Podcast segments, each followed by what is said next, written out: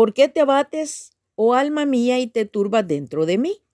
Espera en Dios, porque aún he de alabarle. Salmo 42, 5.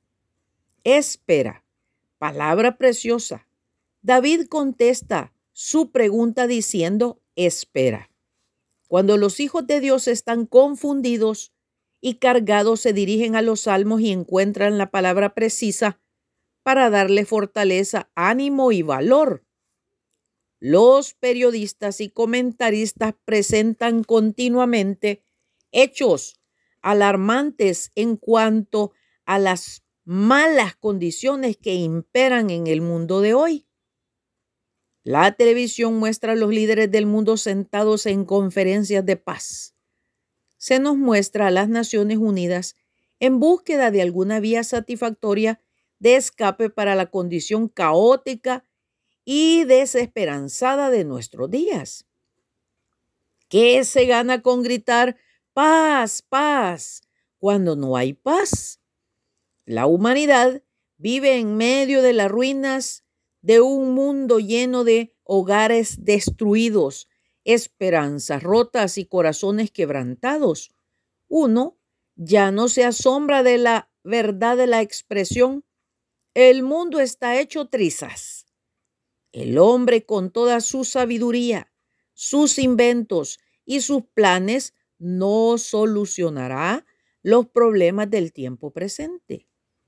Levanta la mirada, alma querida, Ahí hay un camino, el único camino, el camino de Dios.